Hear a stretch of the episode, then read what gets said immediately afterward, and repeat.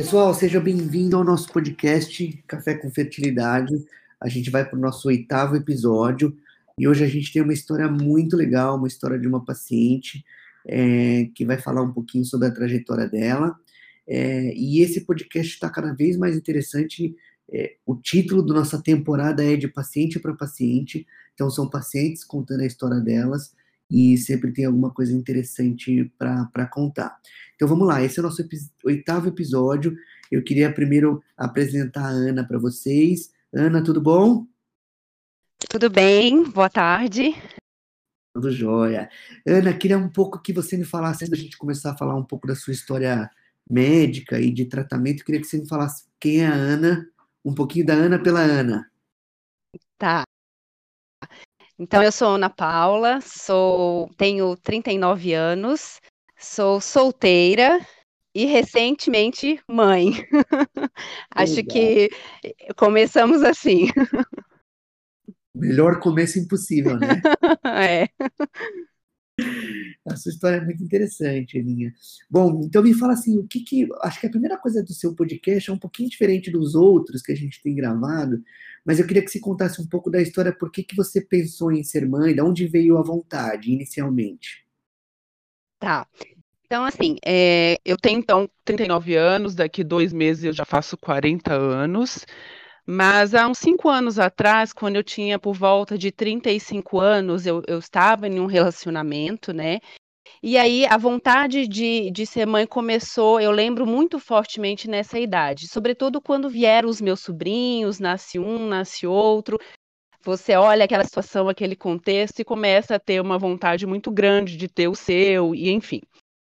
Os anos foram passando e é logicamente que o meu relacionamento que eu tinha não foi dando certo, apareceu outro, e isso foi caminhando e o tempo passando, e a, e a perspectiva de ser mãe dentro de uma tradição, né, de uma forma tradicional, vamos dizer assim, foi ficando é. cada vez mais difícil.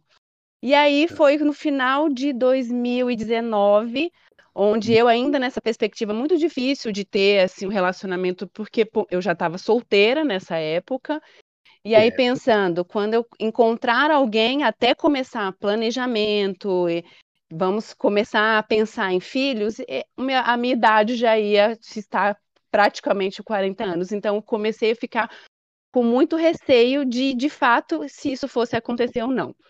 Então, quando eu comecei a ter essa vontade de ser mãe, 35, 36 anos, como eu sou também da área da saúde, a gente sempre escuta, ah, é legal a gente congelar óvulo, a gente com uma idade avançada, indo no ginecologista, né, a gente tem essas orientações muitas vezes, e aí eu comecei a ficar muito preocupada. Eu falei, a idade avançando, ninguém chegando na minha vida, né? Meu, o meu príncipe encantado eu não encontrava. E aí foi quando, em finalzinho de 2019, essa, essa vontade muito forte virou coragem. Foi aí onde eu te procurei. Acho que uma das coisas mais legais da sua história, que, que você contou ano passado, mas eu acho que seria legal a gente falar, que eu te conheci um pouco antes, né? Você, você teve ali um relacionamento com 35, como você falou, você nesse relacionamento com 35, Aninha, você tava, você falou que surgiu a vontade, e aí o seu parceiro já queria de cara ou não queria? Como é que foi? Você sentiu não alguma... queria. É, tá. na, na, verdade, essa conversa de a gente ter filho não acontecia, né? Até por umas características deles, né? Algumas vontades dele e não, não é, essa vontade ela não estava é, casada, né? Então, o que eu queria não necessariamente era o que ele estava querendo naquele momento. Só que a gente tem, a gente mulher tem uma questão que é o tempo, né? E isso foi me preocupando ao longo do tempo. E quando eu fui perceber que era uma relação que não ia me dar é, frutos família, que eu digo assim, vamos pensar assim, foi aí Sim. que tudo eu fui para outro caminho e aí não era para ser mesmo, foi aonde também me deu muita força e, e vontade para poder buscar aí uma, uma reprodução independente mesmo, né? Que eu, que independente de relacionamento, não, isso são coisas diferentes, né? A gente pode tomar uma decisão de ser mãe, mas não necessariamente um, pode ser que um dia eu encontre alguém, mas naquele uhum. momento, por questão de idade mesmo, né? Idade que a, a, gente tem essa questão que é inexorável, não tem jeito, e a uhum. gente precisa tomar uma decisão em algum momento da nossa vida, senão a gente fica com essa vontade enterrada e, e não consegue resolver, né? Foi aí que o caminho, eu tomei um caminho diferente. Assim, ó, eu, eu queria realmente usar um, um pouco da sua história aí, porque existem milhares de Anas, né? Assim, Sim. o, que, o que, que eu vejo, assim, do relacionamento? É muito fácil é, para o homem ali, a mulher com 35 anos, o homem falar, eu não quero, é, que tudo bem, ele pode não querer, é lícito isso, mas a mulher tem uma pressão em cima dela que o homem não tem, né? Eu acho Exatamente. Até, eu acho até meio desleal, entre aspas, em, dos dois lados, sabe? Um pode falar não, não vai ter repercussão nenhuma. Agora, os, às vezes o não é velado, né? É, ah, não, vamos pensar que não sei o quê, como é. É, é difícil isso, né? É. Não, é exatamente. Então, quando. E a mulher tem uma questão assim, a gente se apaixona, a gente se envolve, mas chega no momento que a gente fica muito racional, e é isso que eu acho que aconteceu comigo que eu, que eu, eu comecei a olhar para aquela situação e eu pensei, eu, eu quero ser mãe, isso é uma questão que eu não vou abrir mão. E aí você começa a colocar outras prioridades. Então, a gente, a gente que, que, que vem com o tempo e nasce com essa vontade muito forte, não tem nada e ninguém que tira isso da sua cabeça, né? E eu não ia ser feliz se eu não fosse se eu fosse mãe. Então, eu acho que aí a, o caminho, né, né, as nossas escolhas e até as nossas limitações biológicas, que é exatamente a nossa idade, faz com que a hum. gente tome essa decisão. É fácil? Não é fácil. Eu demorei o quê? De 35 para. Porque eu sempre tenho aquela esperança, né? Não, passa um ano, não, eu vou encontrar alguém. Não, vão encontrar alguém, vai dar tudo certo. Mas aí o tempo foi passando e o que foi importante foi aquele, aquele pensamento. Mesmo que eu encontre alguém hoje, em quanto tempo a gente vai conseguir fazer o planejamento de modo que eu possa ter uma gravidez saudável e uma, tentativas que vão ser efetivas, né? Eu já não tinha tudo isso, né? Então, principalmente depois que quando eu te procurei a gente começou a fazer alguns exames em mim, mostrou que eu já tinha sinais que a minha capacidade reprodutiva já era limitada. Foi aí que me deu uma chacoalhada, falei, meu Deus do céu, então eu, eh, eu lembro que você me falou, eu queria ter te visto anos atrás. Eu falei, eu também teria, queria ter tido a coragem, mas eu ainda tinha essa esperança, eu tinha um relacionamento, eu tinha uma pessoa que é lógico que a gente tenta, é, a gente vai até um determinado ponto, né? Não era para ser, era para eu ter te procurado no momento que eu procurei, tanto que estou aqui super feliz e, e uh, com o bebê na barriga. Exato. Mas, não, e assim, algumas coisas que você me falou também. Por que, que eu tô achando muito legal esse podcast? Porque a gente tá vendo o paciente falar a história dela, né? Diferente de um médico, quando tem um paciente aqui na frente, ele fala assim: olha, pode passar muito rápido, olha, toma uma decisão. E é, e é fácil olhar para trás, é difícil olhar para frente, né? Sim, sim. E Quando aí tem olha... uma. Desculpa. Você ia falar alguma coisa. Não, Não, eu acho que tem uma outra coisa que é importante eu contar aqui, né? Que, é, uhum. que foi quando a gente, a gente tentou, eu falo a gente que foi numa dupla aí, né, entre a parceria médico e paciente. A gente tentou uhum. algumas vezes, quando eu estimulei, depois que eu vi que a minha capacidade ovariana era limitada até pela minha idade, eu tinha né, um antimileriano muito baixo, a gente fez algumas tentativas de estimulação e foram muito ruins, né? Teve uma resposta muito ruim. Eu não fui muito respondente ao tratamento. E aí também eu tive que tomar uma outra decisão de fazer uma óvulo doação. Então, acho que isso também é importante eu falar, porque hoje é uma questão que eu até nem me lembro que, que o óvulo foi uma doação. Fiquei muito contente na época de ter tomado essa decisão. Acho que foi a decisão assertiva, porque eu ia ficar tentando, tentando, tentando, gastando, né, doutor? Gastando. E, na verdade, eu poderia ter uma solução, e, e o que aconteceu, uma solução que foi muito melhor para mim, né? Onde eu consegui também por óvulo doação, fertilizou, por uma com óvulo doação, então é, e depois transferiu e, e, eu nem me lembro dessa situação, né? Hoje eu nem lembro que o óvulo não é meu, porque eu, eu já sou mãe, né? Então acho que isso também é legal. Mostrou que a minha idade, ah, não que eu tenha muita idade avançada, você sabe muito mais do que eu, que às vezes uma mulher na minha idade ainda tem uma capacidade interessante, né? Mas eu já não estava mais. Então, eu tive que também tomar essa segunda decisão ao longo do tratamento para que ele também não fosse muito estressante, né? E eu já conseguisse é, realizar o meu sonho. Então, isso também, e eu acho que foi uma, uma decisão muito importante e não me arrependo de ter feito, né? Muito legal. É, a sua história, a sua história é bem, assim, primeiro que você é uma pessoa muito corajosa. A gente não, a gente não vê todos os dias porque, olha que interessante, e aí do lado de cá eu consigo ver bem isso. Você já tinha tomado a decisão de qualquer forma, falou, quero ser mãe, ponto final. Sim. É uma coisa muito forte na sua cabeça, e ninguém ia te tirar isso de você. É, e aí, assim, a gente começou todo o processo, tal, tal, tal, tal, tal, tal. No meio do caminho, veio uma pedra. É. Sim. E foi assim, você voltou e foi muito legal que você falou assim, poxa, Luiz, achei alguém e tal talvez dê certo. A gente deu uma pausa no plano inicial, né? Foi, foi. E, e aí a coisa foi andando, andando, e depois você voltou e falou assim: realmente não foi, não foi para frente, é, vamos com o plano inicial, e as coisas andaram. Isso, isso é muito legal. E olha que interessante que eu vejo do seu caso, aí você pode falar um pouco da sua opinião. O seu caso tem ali uma, um, uma, uma demora super natural de uma paciente super bem sucedida, que é o seu caso, super bonita, não sei o que, com 34 anos de idade, é, e um relacionamento de alguém que não quer filho. Uhum. E dos 33, 34, 35 aos 38, 39, 40, voa, né? Voa, voa. Você vê que eu te conheci com 38, você tá com 40 e passou muito é, rápido.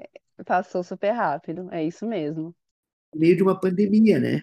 Uhum e até tomar a decisão né, de, de fazer alguma coisa. E, e, assim, quando a gente foi ver aí um pouco do que você comentou, né, de fora que a gente tentou com o seu ovário e tal, você especificamente seria uma paciente, a gente nunca sabe, mas poderia ter essa mesma falência lá atrás. Né? Uhum, sim.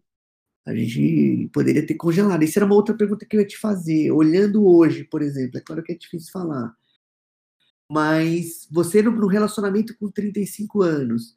Olha alguns casos que eu tenho, você pode falar um pouco disso também. Paciente com 30 anos de idade começa a namorar.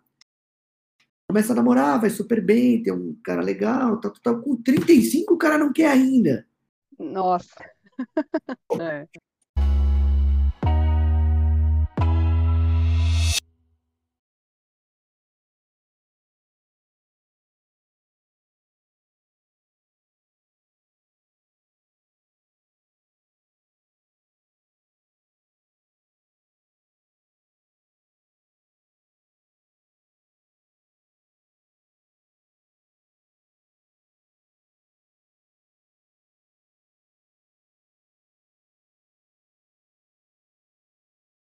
Se você tem algumas amigas, se você já olhou para pessoas nessa mesma situação.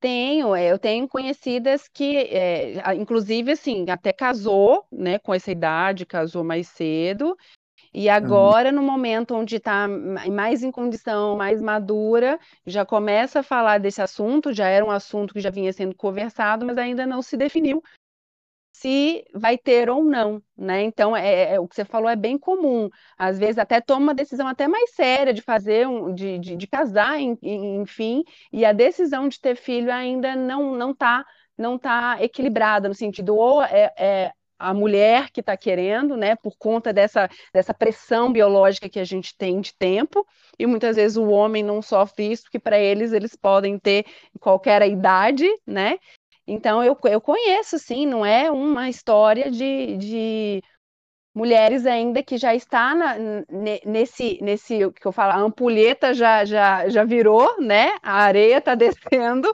e a decisão ainda não está tomada. Inclusive, depois do que aconteceu comigo, né? Do que do que eu acabei de fazer, né, a decisão que eu tomei, já estou grávida, eu conversei, eu já estou até estimulando algumas mulheres, algumas amigas a procura um médico, vê, faz aí estudo da sua fertilidade, vê se já, acho que já está na hora, ou pelo menos estuda do teu marido também, porque para não, não, não chegar num ponto de, de, de né, não ter todo, nenhuma mais possibilidade, porque já avançou demais a idade. Mas é, é sempre, é, eu entendo que quando a gente tem uma, uma história muito próximo da gente, parece que algumas coisas começam a reacender nas pessoas.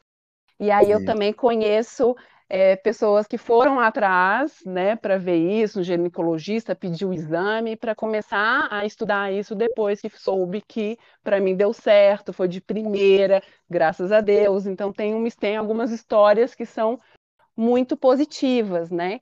Então, isso a gente estimula, sem querer ou querendo, positivamente também outras mulheres, né? Que legal, isso eu nem sabia. Quer dizer, a sua história tá, já está. Agora, imagina no seu podcast, quanta gente vai estimular. Ah, tomara. É assim, eu acho que tem um ponto que é, que é, é o que você falou, que a gente tem que ter muita coragem. E foi uhum. uma, uma questão assim que, nossa, ser, ser mãe solteira, colocar um filho no mundo sozinha, sustentar isso, isso para mim é lógico que não foi fácil tomar uma decisão. O medo até hoje eu tenho, né?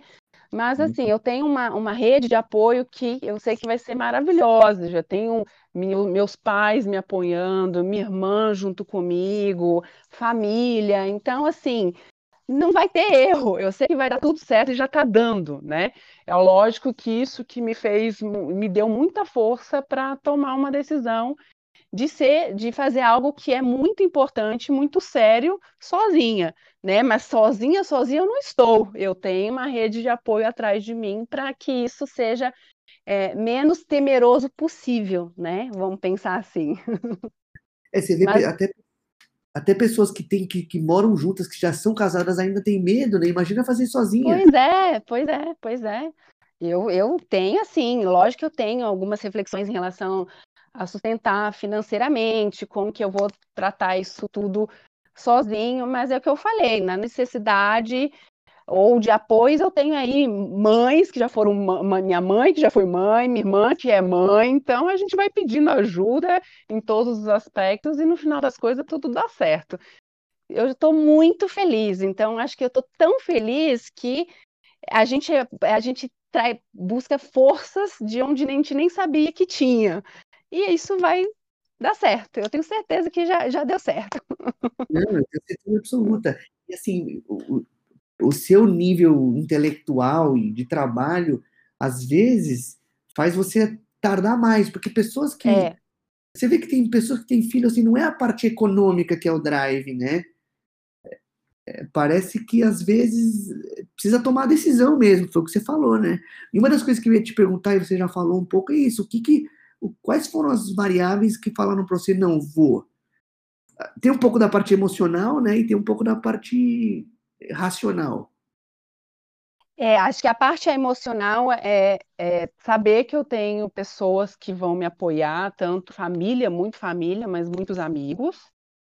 Uhum. É, e, e, essa parte assim de, de, de estabilidade. Eu estou no momento da, da minha vida que, se fosse talvez há uns anos atrás, que eu estava fazendo mestrado, aquela bagunça toda, enfim, eu estou no momento da minha vida profissional que me permite também tomar essa decisão de, de, de ter um filho, né? Que é, eu estou estabilizada, vamos pensar assim, financeiramente dentro da, da, do meu trabalho, né? Eu tenho um trabalho que eu estou há muitos anos trabalhando na mesma empresa, então eu também cheguei num ponto de estabilidade que isso pesou muito. Foi quando eu pensei, agora é o momento. Porque se fosse há, um, há uns anos atrás, talvez eu ainda estava numa numa decisão do ainda a, a minha carreira estava tendo algumas mudanças, né? Então isso é. também foi muito importante para eu tomar a decisão de ter sido no final do ano de 2019 para agora. E agora que eu, eu sinto essa essa segurança também, porque é super importante, né? É, então, racionalmente foi isso. Eu acho que por mais que a idade tenha um fator muito importante, mas casou a idade com uma estabilidade que é necessária para mim, que uma vez que eu sou solteira, né? E que eu que vou arcar com todo esse, com todo esse custo. Então também teve esse momento da minha vida profissional. E obviamente que quando eu decidi fazer uma reprodução independente, não foi de uma hora para outra que eu falei para minha família. Eu já tinha tido essas conversas, eu falei, olha, eu quero ser mãe, estou preocupado, o tempo está passando, nada está acontecendo da forma tradicional, então estou pensando. E aí isso foi algo que foi também crescendo, foi um processo com a minha família, né? Então também não foi nada muito assustador, nossa, nunca vi falar disso, ao contrário, eles já sabiam dessa minha forte vontade. Isso que eu ia te perguntar, minha pergunta seguinte seria, ia ser essa, como é que foi depois da sua decisão na sua família? Eles toparam de cara? Você enfrentou alguma dificuldade? Como é que foi?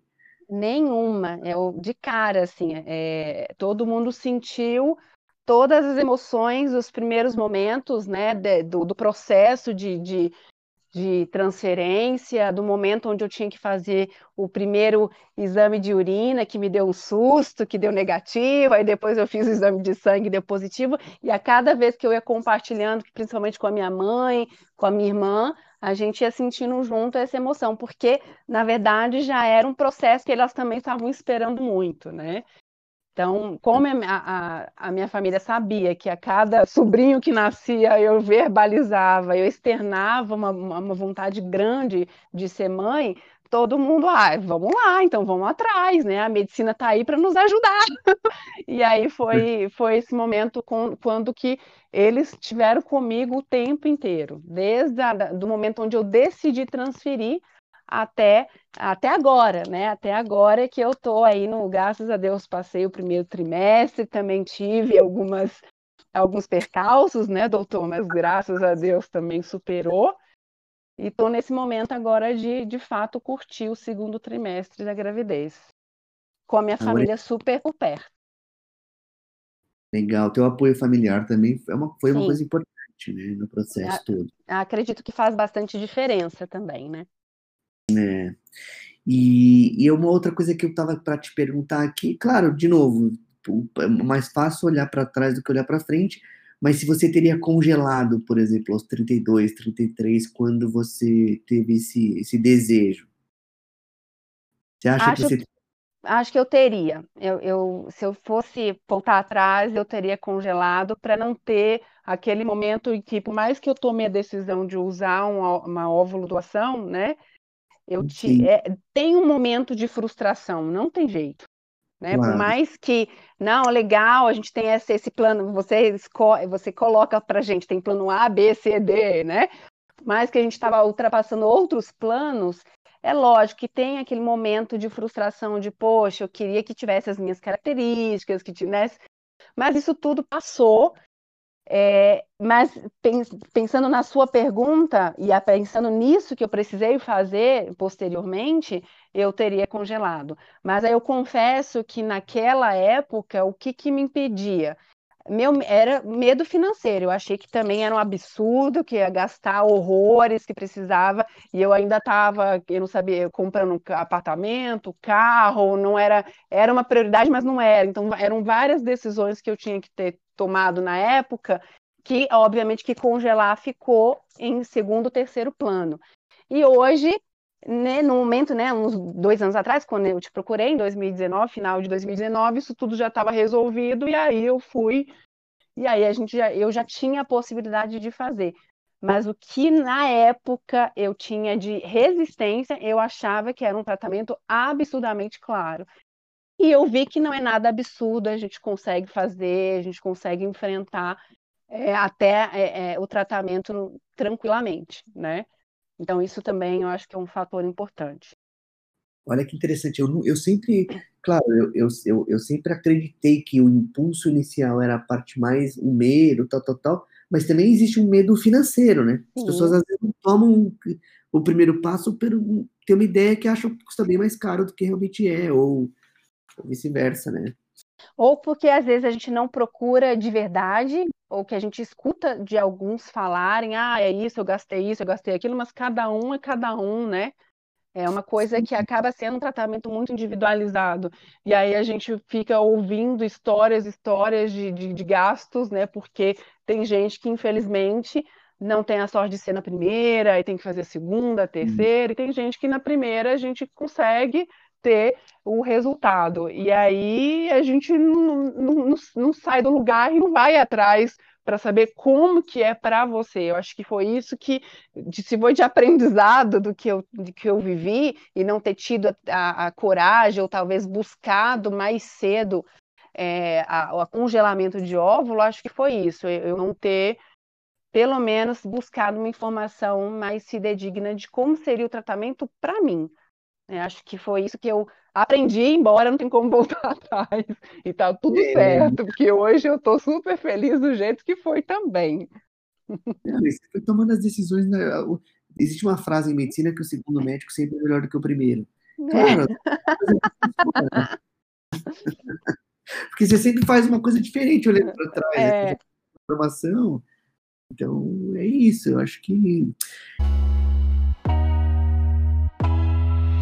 Queria te fazer duas perguntas. A primeira, você já conhece alguém que fez mãe solo, que fez tratamento para ser mãe sozinha? Mãe solo, não. Não conheço. Eu sou o primeiro caso que eu que tenho da é, minha é. rede de, de conhecidos. Assim, eu, eu conheço assim, casal homossexual, né? Ou que tem casal hétero que tem dificuldade e acaba fazendo tratamento de FIV, mas mãe solo, que é o foco da conversa, não conheço. E até é, toda vez que eu conto, porque é uma coisa que eu também não escondo, porque eu tenho super orgulho disso, acho que eu não tenho por que esconder também. Eu tenho assim feedbacks muito positivos de que, nossa, que coragem, muito legal, é isso aí, você está certa. Então, é, não conheço o caso mesmo. Eu, eu sou a mais próxima de mim mesma.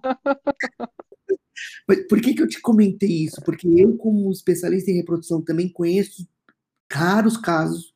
Eu acho que no tratamento aqui da clínica foi o primeiro. E você fala de uma forma muito natural, mas você é muito vanguardista. A gente está numa é. sociedade de 2021 e pouca gente teria a coragem que você teve. Pois é, e aí é uma coisa que eu sempre repito, que a, a história da mulher, né, veio um momento que a gente foi, teve, buscou a nossa independente, a independência financeira, foi atrás de trabalhar e ter posições diferentes no mercado, agora a gente está tendo independência biológica, tomando decisões, porque a gente, infelizmente, tem essa questão do tempo que não é justo com a gente, né? E eu ia uhum. deixar de ser mãe porque eu não, não tenho um parceiro, e, e eu consegui entender na minha vida que são coisas diferentes. Eu posso ter um parceiro ainda. Não tô, eu tô jovem para isso. Eu só não estava tão jovem assim, não que eu estou falando velho. Que a, a, a, quem me escutar e dizer que 39, 40 anos é velho, não é que não é, não é isso. Mas é. para dentro da, da história de reprodução, a gente tem já uma certa idade, né? Riscos de várias, de má formação, de, de dificuldade de engravidar, a gente sabe disso. A literatura está aí e nos traz essas informações. Mas, mas é isso, eu acho que o parceiro pode vir a acontecer ainda na minha vida e não vou fechar a porta para isso. Mas agora ser mãe e aí fazer gestação, uma coisa é ser mãe, adoção, que eu acho que era um plano também.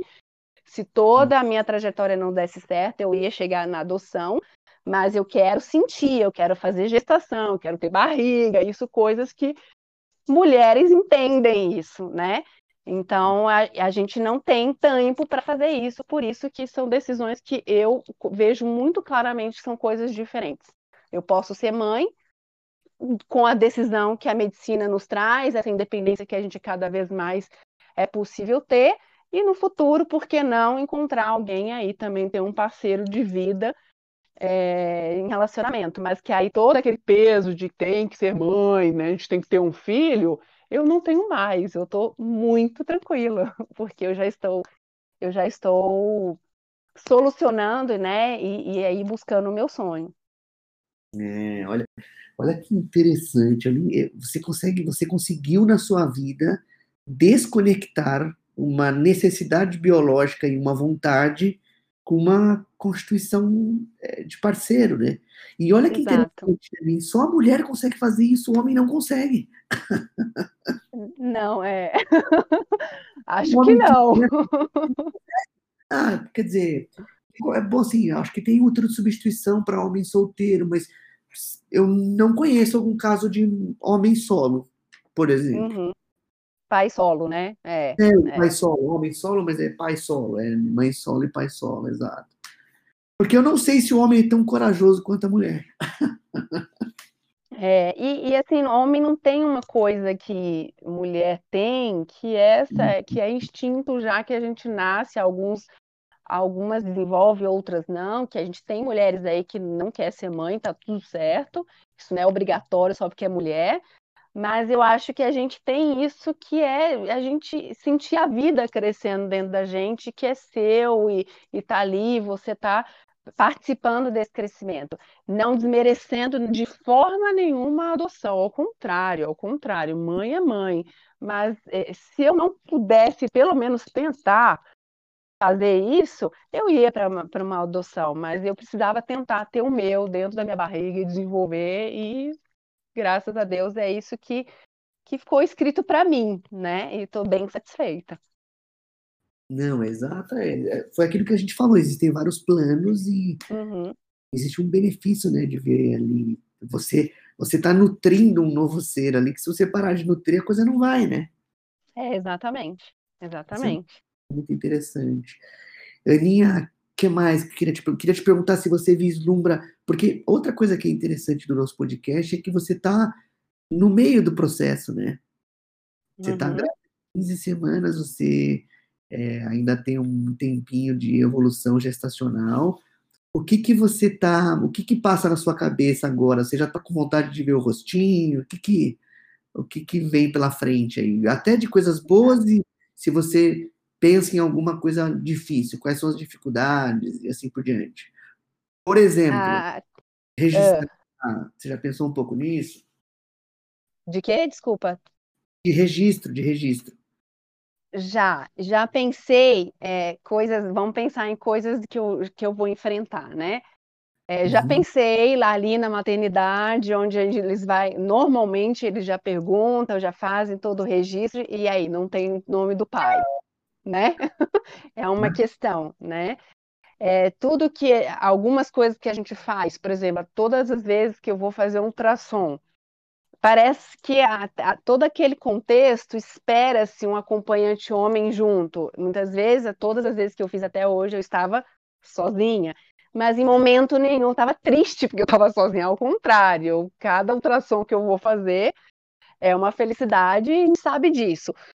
Mas são essas coisas que o fato de não ter a companhia a figura homem começa a pensar mas também rapidamente eu tiro esse pensamento falo, é uma escolha minha e estou feliz desse jeito mesmo, né? É, algumas, algumas questões, assim, de, lógico, de, de o fato de eu fiz sexagem, né? Fui ansiosa, não consegui esperar o tempo suficiente para fazer, uh, para olhar no ultrassom. Então, eu fiz sexagem e descobri que é uma menina. Aí eu achava que eu não tinha direito de escolher menino ou menina, que o que, que eu queria, né? eu queria ter filho. Então, se viesse uma menina ou um menino, eu ia ficar feliz do mesmo jeito.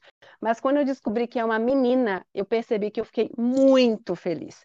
Mas por quê? Porque eu, a, o meu, aí eu comecei a refletir de, de ter medo do, do bebê menino querer uma referência masculina e não ia ter, até pelo menos no meu plano atual. E a menina, querendo ou não, ia ter me ter como referência, então tá tudo certo. Então, essas é. coisas que nem sei se faz sentido ou não, são pensamentos que a gente tem. Né? Então, é isso. Aí depois que eu fiquei sabendo que era uma menina, eu fiquei bem contente por essa questão, né? Ela vai ter a referência materna que sou eu, que estou aqui então, a questão da, da referência paterna é algo que eu estou tentando não pensar muito de forma negativa, porque a gente não sabe o dia de amanhã, né? E, e, independente disso, a gente também vê muitas histórias de, de criança que nasceu e cresceu super bem, sem ter o pai ou sem ter a mãe, e a gente consegue, de uma certa forma, trabalhar também essa relação de família que hoje em dia também tem se mudado, né? A gente já a, a família não é mais somente mãe, pai, filho e filha, mas pode uhum. ser mãe, mãe, pai, pai, ou só mãe, ou só pai, enfim, a gente vê inúmeras famílias e que dão certo, e que dão certo.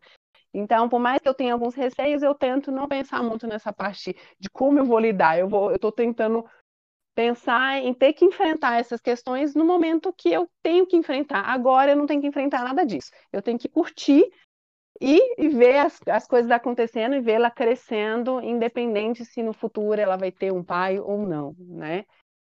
E as coisas negativas, assim, independente dessa minha história, é, é, o contexto, né, doutor? Eu não tenho, vou ser muito sincera, que sempre me dá a questão do Covid.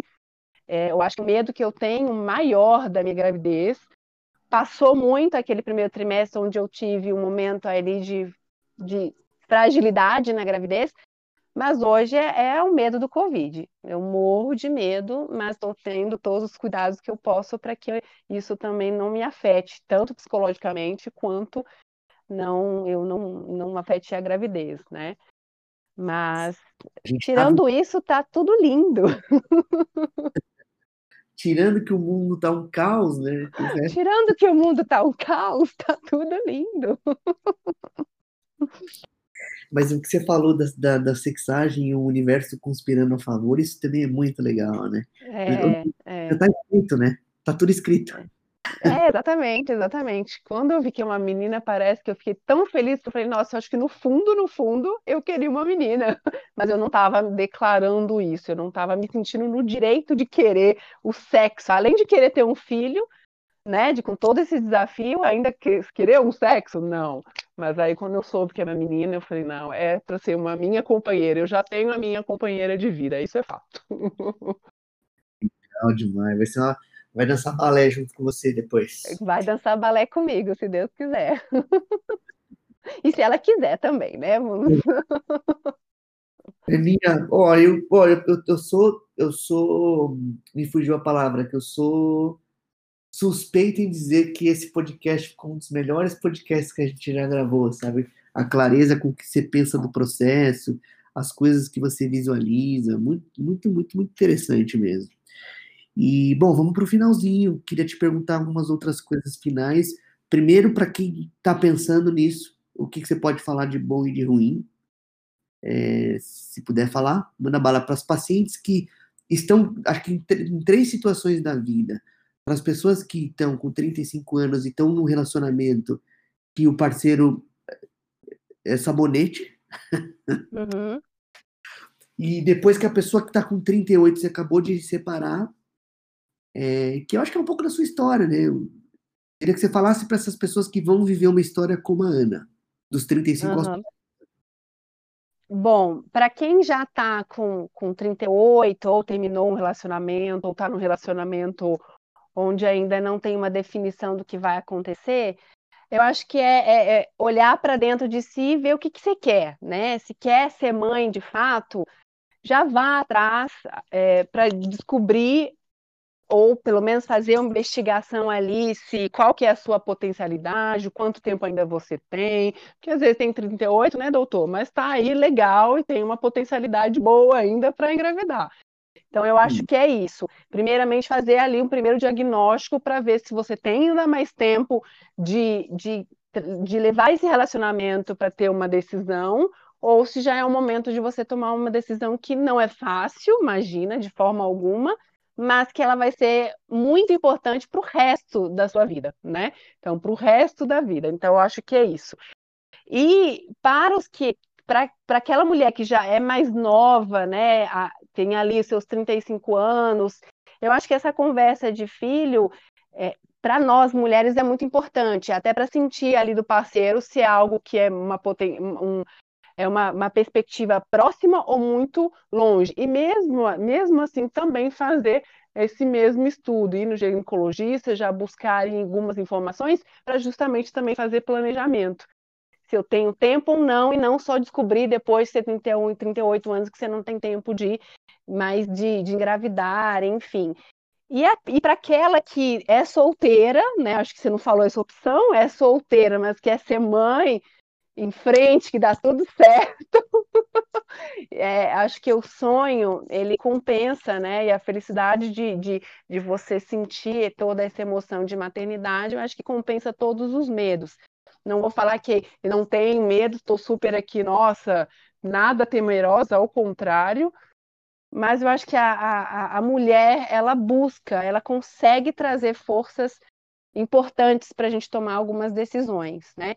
Então, eu acho que eu espero que a minha história possa inspirar e ajudar as mulheres, sejam aquelas solteiras ou que estão tá no relacionamento e que o tempo está passando, a tomar uma decisão. E essa decisão não é de ficar solteira, é largar tudo e vamos ter filho sozinha, não é isso, mas de ter uma conversa muito sincera e franca com o parceiro, dizendo: a gente tem tempo, a o nosso tempo ele é é crucial para a gente tomar decisões assim, né? Então, acho que precisa essa conversa precisa acontecer. E a gente, como mulher e no ginecologista, buscar informações sobre as nossas potencialidades de reprodução. Isso, isso para mim, eu acho que foi muito importante e eu acho que é muito importante a gente já saber o quanto antes para poder também isso influenciar nas nossas decisões. É isso. Perfeito. Eu acho que melhor impossível. Acho que, acho que última pergunta seria exatamente essa, né? O último cenário, quem está solteira e deseja, tal, mas você já falou, eu acho que pontualmente tudo que tudo que eu imaginava. Muito legal. Eu acho que o título do podcast vai ser Mãe Solo, uma história de vida. Isso, muito bom. Um dia eu vou mostrar para minha filha. Eu acho que é legal também escutando o podcast seu hoje, que normalmente em consulta a gente não fala assim, esse bate-papo, né? Perguntando para outras pessoas e tal. Mas eu tenho certeza absoluta que você vai lá na frente, olhar para trás e falar, poxa, foi a melhor coisa que eu já fiz, né? Uhum. A melhor eu, coragem. Eu também não tenho dúvidas. É. Que vai ser uma parcerona, né? Eu acho que isso vai, é. vai fazer todo sentido. Eu tenho, tenho dois filhos, minha esposa está grávida do terceiro. Mas você vê, de, assim, de fato, a, a mulher ela tem algo natural dela ali de. A minha filha tem seis anos de idade, ela já vem, pai, você tá bem, você tá com uma cara cansada. Cuida, né? Interessante. Ela isso. já é materna, né? Mesmo sendo filha. Cuida, o João, que é meu filho, não cuida de ninguém. Burro pra tu quanto é lado. Mas é isso aí, é algo natural. Aninha, queria te agradecer do coração. Eu acho que ficou um podcast muito, muito bonito. É, eu acho que de fato vai ser algo para entrar aí na, na história de muitas mulheres vão escutar daqui 5, 10 anos. Acho que a internet faz isso também, né? As histórias uhum, ficam perpetua, né? É. É, e você ter coragem, algumas coragens de você ter feito, como eu te falei, não é uma coisa comum, outra coragem de vir aqui contar a sua história.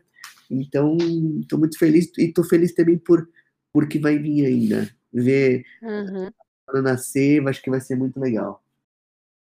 Eu que agradeço e fico muito feliz de poder compartilhar, é o que eu falei, né? Eu tenho, não tenho por que não esconder essa história, ao contrário, eu tenho muito orgulho da, é, da história que eu tô, que eu tô construindo com a minha filha e, e, da decisão que eu tomei, né? Em momento nenhum eu titubeei no sentido de, nossa, o que, que eu estou fazendo, estou me arrependendo, ao contrário. Foi uma decisão muito assertiva e eu estou super curtindo esse momento. Então, eu, eu que agradeço também essa oportunidade de poder compartilhar e ajudar as pessoas, a, as mulheres a refletirem né, sobre algumas questões aí que a vida nos impõe e a gente precisa tomar uma decisão difícil, né? Eu, se for, eu, se for nascer de novo, eu queria nascer no seu ventre. Oh, meu Deus! que orgulho, hein? Aninha, um beijo. Beijo, doutor. Obrigada.